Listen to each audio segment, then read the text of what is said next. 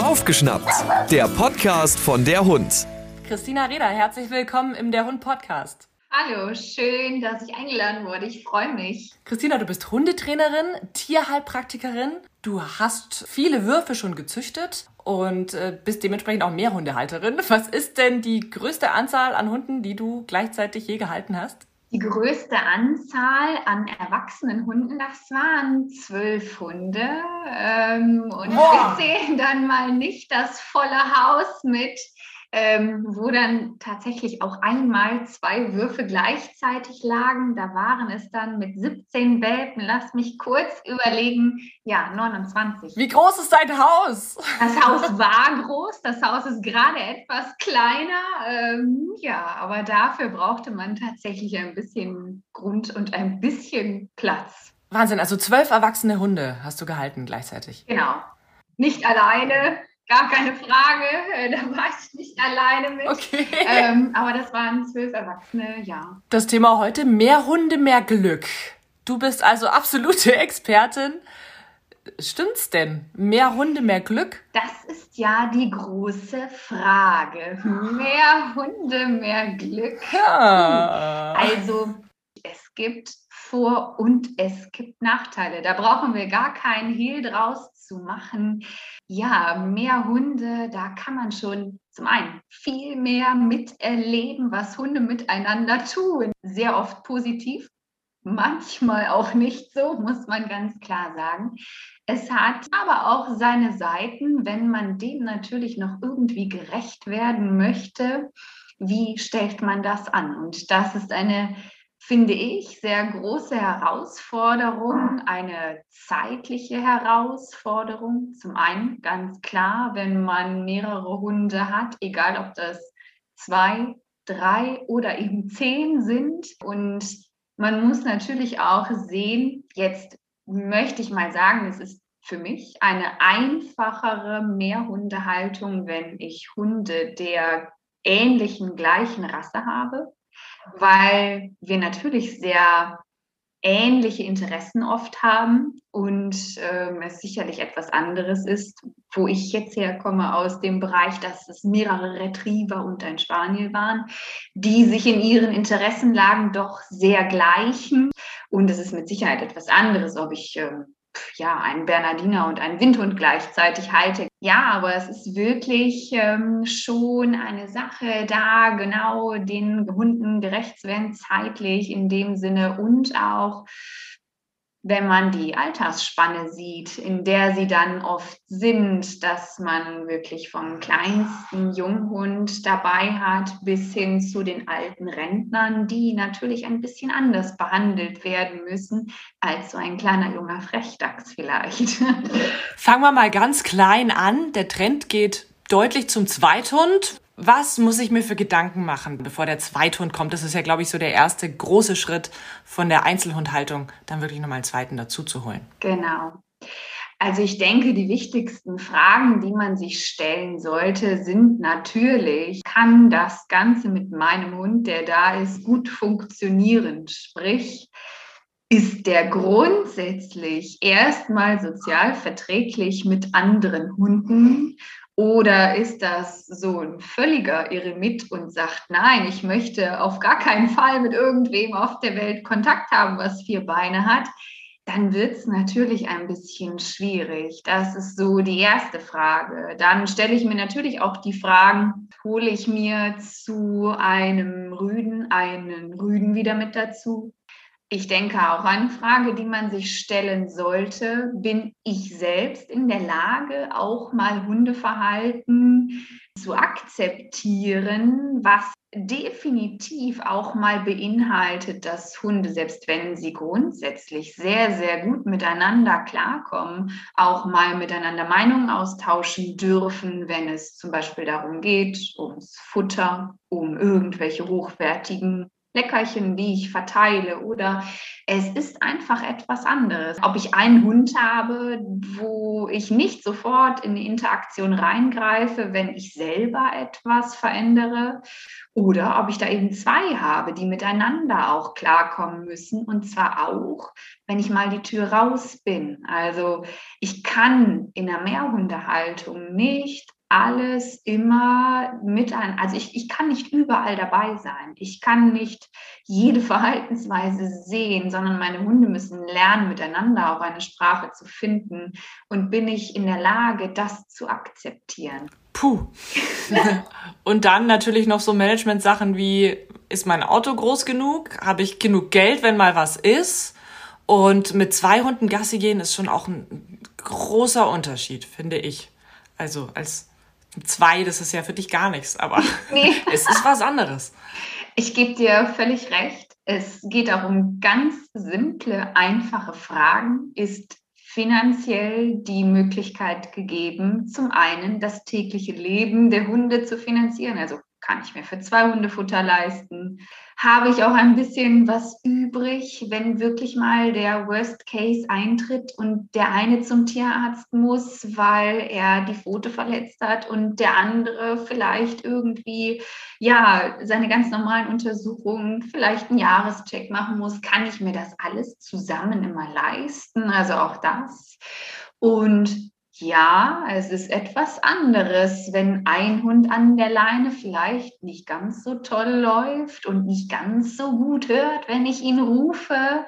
Da falle ich vielleicht in der Umwelt zwar manchmal etwas ja, unangenehm auf, aber wenn es halt zu zweit sind, dann summiert sich das. Wenn ich bisher einen Blick haben musste, wenn ich mit ihm unterwegs bin, dann sind es ab dann zwei. Und Zwei haben viele Ideen auch gemeinsam. Die wir vielleicht nicht so toll finden. Äh, genau, was äh, wir vielleicht nicht so toll finden und Menschen in unserer Umwelt vielleicht auch nicht. Das heißt, ein zweiter Hund läuft nicht einfach mit. Das ist vielleicht irgendwann der Fall, wenn man sich wirklich Mühe gegeben hat und viel Wert auf einen gewissen ja, Gehorsam einfach auch gelegt hat und das bei beiden Hunden. Aber es ist per se nicht einfach so, dass man, ja, mein Gott, denken kann, wo der eine Hund groß geworden ist, da kann ich mir einen zweiten dazulegen und es ist einfach mehr Arbeit.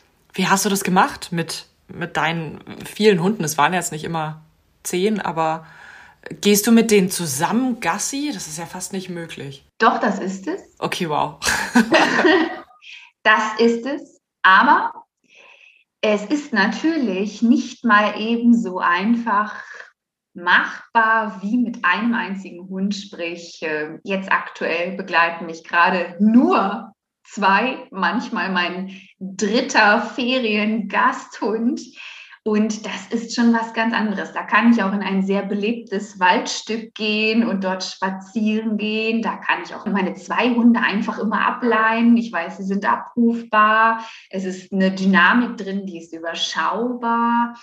Aber ähm, ja, wenn man mit so vielen Gassi geht, dann ist man schon ein bisschen anders unterwegs und auch ein bisschen managementtechnisch anders. Also das heißt ganz banal, ich suche mir dann natürlich auch Gebiete aus, wo ich zum einen nicht so viel Wildvorkommen habe, wo ich auch mal ein paar Hunde frei laufen lassen kann. Ja, also ohne Gefahr zu laufen, im tiefsten Wald mit denen unterwegs zu sein und ja nur unter Strom zu stehen. Natürlich auch nicht unbedingt dort, wo ich auf einem sehr belebten Weg permanent Joggern, Radfahrern und weiß ich nicht, wem alles ausweichen muss. Das geht.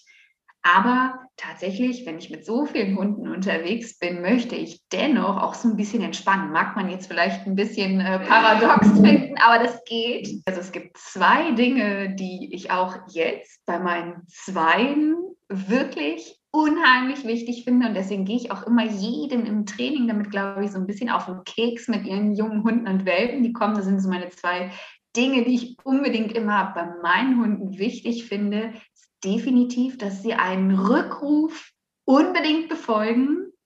Man kann ja nie die Hand ins Feuer legen, aber man kann schon sehr, sehr, sehr, sehr viel dafür tun.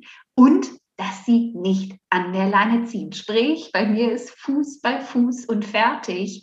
Und daraus darf sich eben keiner einfach mal lösen, ohne dass ich was gesagt habe. Also das sind so die zwei Punkte, die müssen mehr Hundehalter meiner Meinung nach oder sollten sie mit ihren Hunden sehr intensiv üben, um ein möglichst entspanntes Leben draußen auch führen zu können. Gab es bei deinen Hunden jemals Eifersüchteleien? Und wie bist du damit umgegangen? Es gab sicherlich auch Situationen, die ein wenig an sowas glauben lassen können. Ich bin nicht der Freund davon, dass man immer alles im Keim erstickt und alles im, ja, wirklich alles bremst, dass die Hunde auch miteinander klären sollen. Ich muss ganz ehrlich sagen, aus der Mehrhundehaltung habe ich gelernt, dass eigentlich die Hunde am allerliebsten, zumindest wenn sie sich grundsätzlich gut verstehen, den freundlichen Umgang miteinander und die Ruhe in der Gruppe miteinander sehr, sehr schätzen. Und das Einzige, wo es dann mal wirklich zu Problemen in Anführungszeichen kommt, ist natürlich, wenn man Hunde dabei hat, die gewisse Dinge vielleicht an Ressourcen für sich ganz gerne beanspruchen. Also gerade wenn es um die Thematiken Futter geht, wo es natürlich nötig ist, eine gewisse Routine mit den Hunden zu haben, dass sie wissen, wie laufen hier die Regeln, wer darf was fressen, wer bekommt wann sein Futter, dass es da auch schon von klein auf eine ja, Struktur gibt, an die sich die Hunde halten können. Wenn ich weiß, dass der eine Hund extrem langsam frisst, dann bekommt er sein Futter eben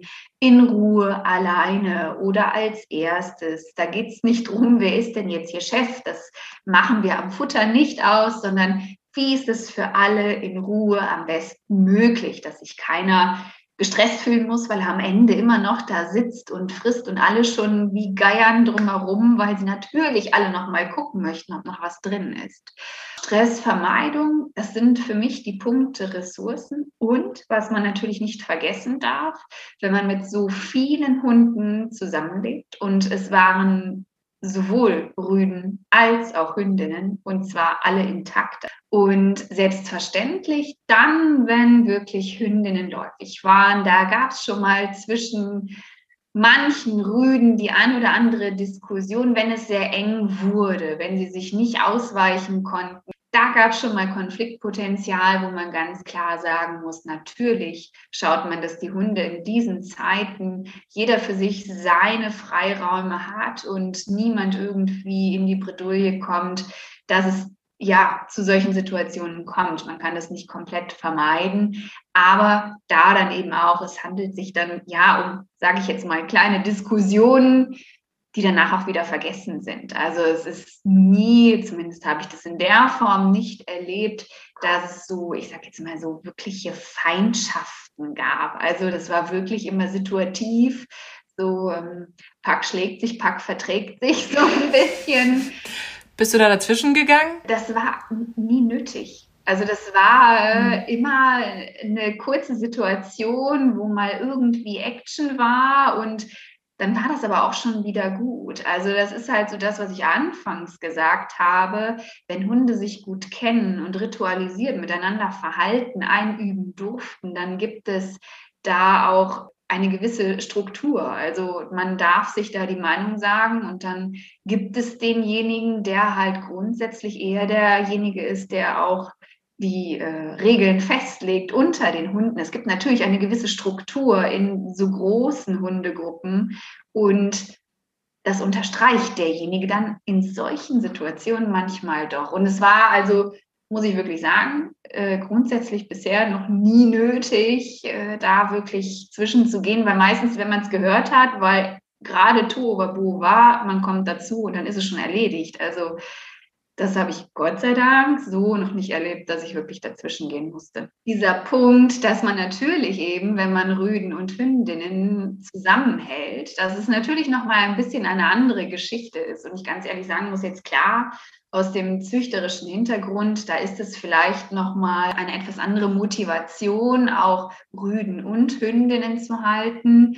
Ob ich das jetzt tatsächlich, muss ich ganz ehrlich sagen, als normaler Hundehalter mir zumuten würde, das stelle ich manchmal in Frage, weil es, man darf das gar nicht abstreiten, dass es natürlich in solchen Situationen oder in den Zeiten, wo die Mädels läufig sind, es ist ein bisschen stressiger als sonst für alle Beteiligten. Also zum einen für diejenigen, die ein bisschen Management äh, betreiben, dass die Hunde jeder noch trotzdem ihren, ihre Ruhe haben, ihre Ausläufe haben, unterwegs sein können und ja, nicht permanent mit der Situation konfrontiert sind.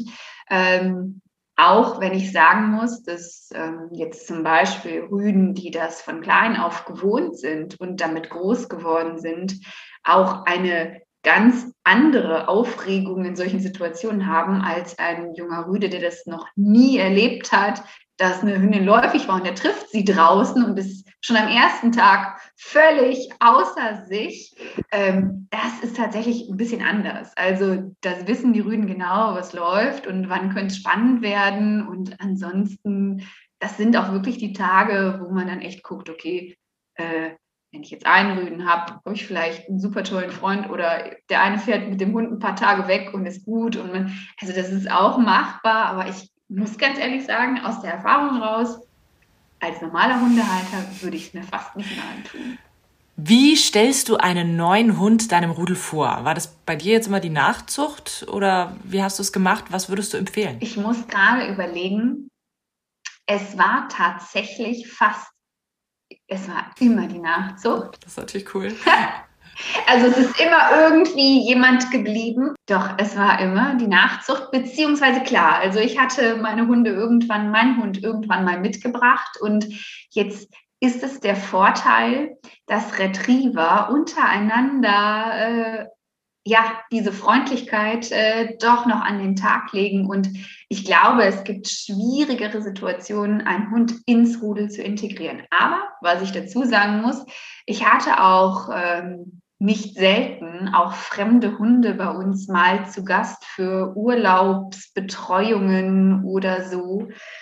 Da gab es eigentlich nie Probleme. Also auch wenn diese Hunde von sich aus immer vielleicht Einzelhunde und äh, ja, das ist dann manchmal, ne, die haben ja schon so ein bisschen ein etwas Prinzen- oder Prinzessinnenleben, manchmal eher so im Vergleich. Also auch das gab von unserer Hundegruppe aus, so würde ich es jetzt mal sagen, eigentlich nie Probleme, weil die haben so viel Kontakt mit anderen Hunden, weil sie immer jemanden haben, für die ist es gar nicht so aufregend. Und wenn die gemerkt haben, okay, derjenige ist jetzt ein bisschen unsicher und ähm, der braucht Abstand, ja gut, dann hat man den gelassen, weil der unspannend ist. Und wenn der halt sehr aufdringlich war, dann wurde dem halt gesagt, Entschuldigung, also hier stellt man sich kurz vor. Es gibt natürlich Hunde, die sind deutlich offener, auch fremden Hunden gegenüber. Und das sind meistens die jüngeren Hunde, die natürlich immer jeden mitnehmen und sich über jeden freuen. Und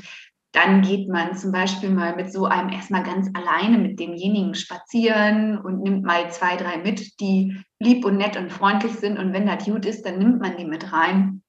Und dann ist das auch erledigt. Und dann guckt man eben auch so ein bisschen. Im Grunde ist es ja genau das Gleiche bei Fremdhundebegegnungen, wenn man unterwegs ist. Ähm, es sind immer diese jungen Gemüsekandidaten, die natürlich am liebsten doch mal gucken gehen, wen gibt es denn da noch, die man dann so ein bisschen ausbremsen muss. Und der Rest, der interessiert sich da eigentlich nicht für. Also das ist etwas, wenn Hunde permanent Hundekontakt miteinander haben, so erlebe ich das auch jetzt auch mit nur Zweien, denen ist es gar nicht so wichtig, wirklich jedem Hallo zu sagen, egal ob sie frei sind oder nicht, die laufen dran vorbei und gut ist. Wer mal cool aussieht und mal so Runde spielen könnte, da wird die Jüngere doch noch mal ein bisschen äh, neugierig und geht ganz gerne mal gucken. Aber das ist ja, sobald zwei sind, gar nicht mehr so wichtig. So empfinde ich das jetzt auch bei so wenig tatsächlich. Aber was würdest du empfehlen? Da sind ja ganz, ganz viele einfach super unsicher. Wenn jetzt ein neuer Welpe dazukommen soll zu einem bestehenden Rudel, wie machst du das? Auch wenn bei dir jemand kommt, der sagt, der hat schon mehr Hunde, er wird jetzt von dir einen haben, soll der seinen Hund mal mitbringen? Oder macht ihr das dann zusammen? Wie läuft da die Vorstellung? Also die Vorstellung ist schon so, dass ich ganz gerne weiß, was für ein Hund ist da zu Hause. Also das muss gar nicht in der Zeit sein, wo die Welpen da sind, sondern schon, dass ich vorher einzuschätzen weiß, wo gebe ich da so einen Welpen tatsächlich hin. Also ist es vielleicht einer, der mein bisschen skeptisch ist und ähm, ja, vielleicht jetzt nicht so begeistert, wenn ein Welpe einzieht, aber grundsätzlich ein total normales Sozialverhalten an den Tag legt. Oder habe ich einen, der ja schon vielleicht mal auffällig gewesen ist, häufiger auch mal vielleicht in Konflikte verwickelt war, ähm, dann ist man natürlich vorsichtiger und dann rät man auch den Welpenleuten und was auch, finde ich, sehr wichtig ist, gerade wenn es das erste Mal ein weiterer Hund einzieht, dass es auch so ein gewisses Management erstmal gibt. Weil ja, ich empfinde es nicht so, als müsste alles zwischen Hunden von mir geregelt werden. Aber selbstverständlich, wenn ich dann acht Wochen alten Welpen hinsetze, der ist erstmal neugierig, der will erstmal Kontakt eigentlich zu jedem und allem haben. Und wenn er das mal nicht so schnell versteht, dass der andere das nicht möchte, dann kann das natürlich auch immer mal dazu führen, dass es doofe Situationen gibt, wo der Größere das vielleicht sehr klar und deutlich sagt. Und je nachdem, wie gehemmt der dabei ist, natürlich ungewollte Verletzungen vielleicht dann doch mal entstünden. Und das ist etwas, wo ich sage, das, das kann man schon so weit wie möglich vermeiden, indem einfach jeder von den beiden einen Rückzugsort hat. Der Welpe auch ganz klar erstmal seine Ruhezeiten hat und auch der Große nicht permanent mit den Welpen konfrontiert wird. Oft ist es fast gar nicht nötig. Aber um Welpe und Erwachsenen schon vorhandenen Hund auch zu schützen, dass sie sich aneinander gewöhnen können. Sowohl der Welpe, der ist meistens sehr schnell, der will ja Kontakt zu allem haben.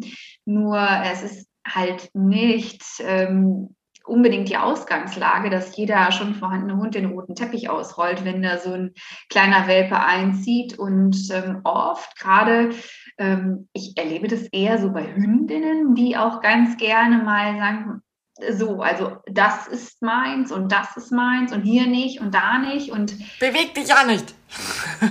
genau, beweg dich gar nicht. Und ich denke, da ist einfach auch so ein gewisses Fingerspitzengefühl und ein bisschen Management am Anfang wirklich wichtig, dass sich keiner zu sehr auf den Keks geht. Man muss es natürlich irgendwann miteinander versuchen. Und ich denke aber, dass gerade so die erste Zeit, bis der Welpe so fünf, sechs Monate ist, also Junghund und auch körperlich ein bisschen größer ist und ja auch dann so ein bisschen mehr Grenzen auch braucht, muss man auch ganz klar sagen. Ähm, dass es bis dahin schon auch meine Aufgabe als Hundehalter ist, zu sagen, es gibt Zeiten, da sind wir alle zusammen und ich bin dabei und ich gucke, was passiert. Und da entwickle ich ja auch ein Gefühl dafür, wie gehen die Hunde miteinander um, kann ich da ein bisschen Vertrauen reingeben. Und manchmal ist man tatsächlich auch äh, positiv überrascht, wie gut Hunde, die bisher noch nie einen zweiten Hund dabei hatten und auch vielleicht gar nicht so die offensten zu sein scheinen, wie sehr die auftauen und wie schön die sich auch so einem Welpen, einem Neuzugang annehmen.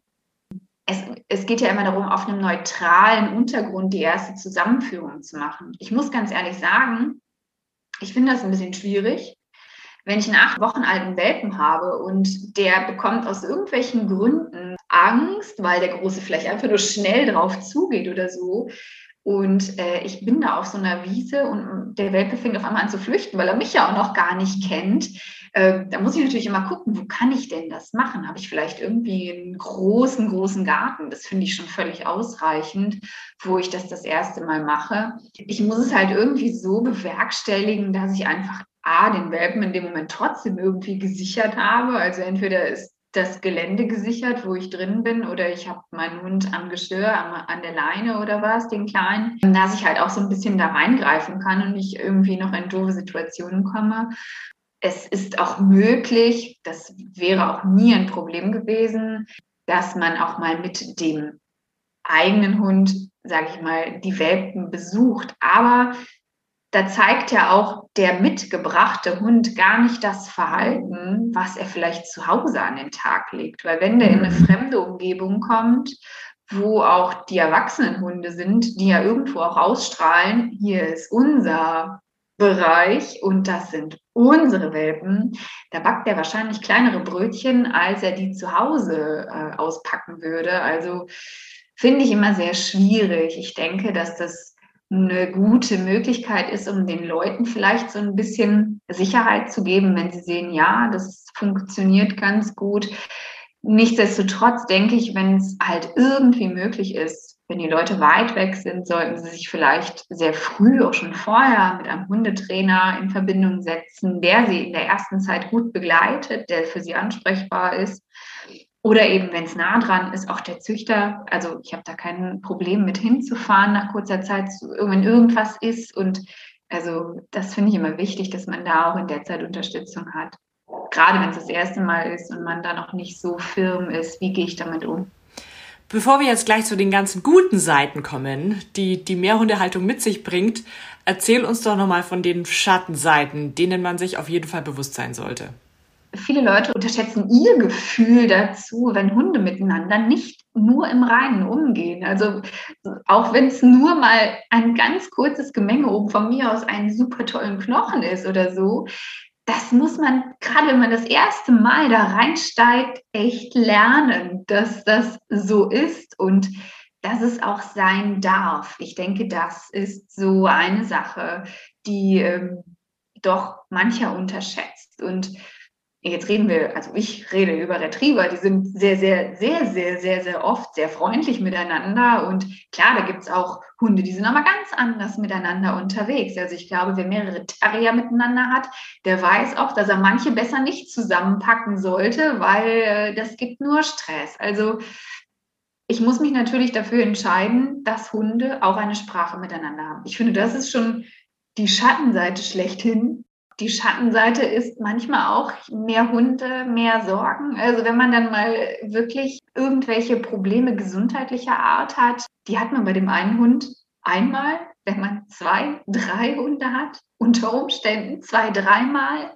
Das äh, ist natürlich auch manchmal, äh, kommt es wie angeflogen und äh, das darf man auch nicht unterschätzen. Und aber ansonsten gibt es für mich nicht viel, was man außer Platzmangel natürlich ähm, vielleicht so äh, etwas berücksichtigen muss. Und ja, über die Sache, dass ich natürlich vorher weiß, dass Hunde mehr kosten, wenn ich mehrere davon habe, die hatten wir schon besprochen. Aber das ja wirklich äh, Wichtige ist für mich, Hundeverhalten wirklich zu akzeptieren und es lesen zu lernen. Also wenn ich bei einem schon nicht bereit war, ich sag mal, ähm, viel hinzuzulernen, dann muss ich es bei mehreren Hunden unbedingt werden. Das steht außer Frage. Ich finde es Wahnsinn, wie du das schaffst, dann wirklich allen gerecht zu werden. Die wollen ja alle mal spazieren gehen, die wollen alle ein bisschen Training. Da braucht man ganz schön viel Zeit. Man braucht ganz schön viel Zeit. Klar, ähm, ich kenne noch so meine alten Hundebücher, wo drin steht, dass man zwei oder drei Stunden am Tag Zeit für einen Hund braucht, ungefähr so. Und mal zehn, mhm. ist der Tag zu kurz. genau, also so dürfen wir es jetzt nicht rechnen. Gar keine Frage. Also ich denke, es gibt auch echt irgendwo Grenzen, wenn man jetzt natürlich sieht, man hat junge Hunde, man hat alte Hunde dabei. Aber auch das ist nicht zu unterschätzen. Denn die Alten haben manchmal so das ein oder andere Zipperlein, um das man sich auch echt noch kümmern muss. Und ich denke, so sehr, sehr viele Hunde, die hält man sich auch wirklich nur, wenn man hauptsächlich mit Hunden arbeitet. Ich würde mir nicht vorstellen können, wie funktioniert das, wenn ich noch einem Job nachgehe, der gar nichts mit Hunden zu tun hat. Aber hast du mit jedem Hund jeden Tag was gemacht oder hast du dir immer so mal einen rausgepickt? Also äh, nicht mit jedem Hund einzeln jeden Tag. Also jeder Tag war für jeden Hund auch Bewegung, Spaziergang, klar, und das Ganze auch mindestens zweimal am Tag. Das ist halt die Voraussetzung, dass ich eben auch mit allen vor die Tür gehen kann. Das war trotzdem jeden Tag der Fall, ja. Und das heißt halt auch, die wollen auch natürlich, wenn schlechtes Wetter ist, alle raus. Aber Und das hat mich auch so ein bisschen diese Mehrhundehaltung tatsächlich gelehrt. Also Hunde sind sehr, sehr anpassungsfähig in dem, wie man eben auch mit ihnen lebt. Und wenn die einen großen Spaziergang am Tag gemacht haben, wo sie anderthalb, zwei Stunden mit einem durch die Gegend geflitzt sind und sich austoben konnten. Und das darf man ja auch nicht vergessen, was ein Hund nicht hat. Hunde miteinander kommunizieren ja auch viel mehr und machen viel mehr miteinander so am Tag, was ein Einzelhund gar nicht hat. Also der ist ja wirklich darauf angewiesen, dass ich mich alleine um ihn kümmere und nur mit ihm interagiere. Ich bin sein Sozialpartner, sonst ist keiner da, jetzt so außer halt Rest der Familie. Aber Hunde miteinander haben ja noch ein ganz anderes Repertoire. Das heißt, klar, wenn man auch noch Platz dazu hat und die Hunde auch viel zusammen draußen sind, da ist schon Leben in der Bude, gerade wenn auch viele junge Hunde miteinander zu tun haben. Und ähm, das ist natürlich etwas, was auch schön zu sehen ist. Was machen die alles miteinander? Damit sind wir schon bei den schönen Seiten der Mehrhundehaltung, die Kommunikation untereinander. Das ist, glaube ich, auch ein Grund, warum ganz viele den zweiten oder den dritten Hund wollen, einfach um dem Hund auch diesen sozialen Austausch bieten zu können. Also das ist wirklich ein Punkt, den du ansprichst, den ich nie wieder missen wollen würde. Denn was Hunde miteinander austauschen können, ich stelle mir das immer so vor, es gibt so viele Hunde, die so offen sind und so gerne mit Artgenossen umgehen und es ist ja nun mal so, niemand spricht besser ihre Sprache als ein anderer Hund. Niemand kann so mit ihnen spielen. Und auch wenn wir noch so tolle ähm, Aktionen mit ihnen machen und uns Mühe geben, niemand kann so toll mit ihnen umgehen. Niemand liegt ständig mit ihnen zusammen in ihrem Körbchen oder auf dem Sofa, eng an eng. Niemand rennt so toll mit ihnen zusammen. Und das ist wirklich ein Punkt, den ich so schön finde, wenn Hunde miteinander so umgehen können, wenn sie halt so sozial kompatibel sind. Und da finde ich immer, da, da lebt auch so ein Einzel bisher oder bisher einzeln gehaltener Hund, da entdecken oder das stelle ich immer wieder fest, dass Menschen dann auch, die das das erste Mal haben, dass sie einen zweiten Hund dazu geholt haben, dass sie so Seiten an ihrem Hund entdecken, die haben sie noch nie gesehen, weil der auf einmal ja wirklich Dinge ausleben darf, die, die waren bisher einfach nicht möglich, weil da war niemand, der das so mit ihm gut konnte. Und das ist, finde ich, etwas, ja, das, das können wir Menschen so in dem Umfang nicht bieten. Was möchtest du noch nicht missen an der Mehrhundehaltung? Ich möchte noch nicht missen die Herausforderung. Ich für mich finde es natürlich auch immer wieder spannend, wenn ein weiterer Hund dazukommt. Also die unterschiedlichen Persönlichkeiten zu sehen. Wie gehen sie miteinander um? Und gerade wenn es immer mehrere werden, was haben sie auch für Beziehungen untereinander? Was ist ihnen auch wichtig? Also wer ist so Ihr bester Freund? Mit wem machen Sie immer alles zusammen? Und wo sagen Sie so, ja, okay, das ist schön, dass du da bist, aber hm, ich mag Fritzi lieber und der ist cooler und der macht lustige Sachen. Und das ist halt auch wirklich wahnsinnig spannend, untereinander zu sehen, was gibt es da für Verhältnisse, wie sind sie miteinander und auch für mich die persönliche Herausforderung, klar, dann zu sehen, egal welche Rasse ich habe, also auch wenn es jetzt nur Retriever waren, wie unterschiedlich sind sie? Also wie unterschiedlich ist jeder Hund der eigenen Rasse, also der gleichen Rasse. Teilweise ja schon verwandt bei dir auch? Auch noch verwandt, also ja. Tochter oder Sohn geblieben oder so. Wie unterschiedlich sind sie auch im Training und was ist gleich? Also das ist auch wiederum spannend, klar, als Züchter sowieso zu sehen, was zieht sich durch und wie, wie unterschiedlich es trotzdem es ist, jedes Mal mit ihnen umzugehen, mit ihnen ins Training zu gehen, wie anders ist das und ja, das finde ich auch, das möchte ich auch definitiv nicht mehr missen. Wie bist du damals in Urlaub gefahren? Gar nicht wahrscheinlich. Muss ich tatsächlich zugeben, in der Zeit echt fast gar nicht. Allerdings hast du ein bisschen ein anders ausgestattetes Auto als ein normaler Kombi. Ähm, da passen sonst nicht alle rein. Bei uns war es tatsächlich eher, dass wir immer so in Trainingsferien unterwegs waren und irgendwo hast du alles miteinander verbunden. Das ist natürlich ein Punkt, den muss man sich auch schon gut überlegen. Das Thema Urlaub ist nicht mehr ganz so einfach, wenn man viele Hunde hat. Jetzt muss ja nicht jeder direkt mit Zähnen anfangen, das ist ja schon ein bisschen abgefahren, aber es gibt durchaus, und ich finde, dass mittlerweile zunehmend mehr Unterkünfte auch so sich darauf einrichten, dass auch mit mehreren Hunden durch die Bank weg Urlaub echt gut möglich ist. Und nicht nur in einem Ferienhaus oder in einer Ferienwohnung, sondern tatsächlich auch sehr, sehr viele Hotels. Also so, ich sag mal, durch diese Art und Weise eben auch Trainingsferien zu veranstalten, bekommt man doch schon auch mit, dass es auch wirklich viele Möglichkeiten gibt, in unterschiedlichen Regionen mit den Hunden auch toll untergebracht zu sein.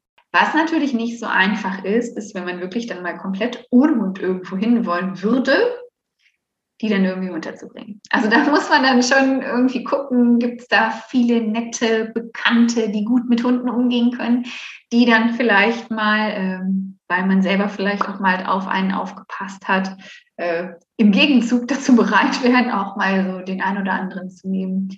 Das äh, hilft dann schon.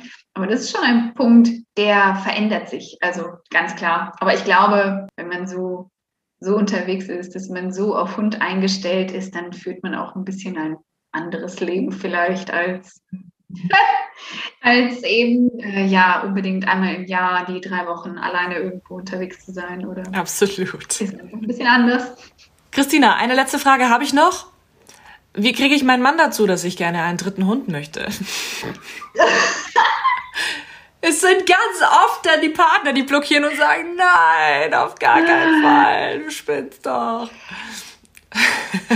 Ich bin da ehrlich gesagt mittlerweile sehr widerlich. Wenn ich das möchte, dann möchte ich das. das ähm Finde ich gut, mache ich. gut. Christina, wir finden dich online auf hundepraxis.com. Du machst ganz viel zum Thema Großwerden, Junghunde, auch Dummy-Training und hast auch einige Online-Kurse und immer wieder Webinare und Seminare. Da freue ich mich, wenn der ein oder andere vielleicht Lust bekommen hat, da mal vorbeizuschauen. Hör mal wieder rein. Das war Waufgeschnappt, der Podcast von der Hund.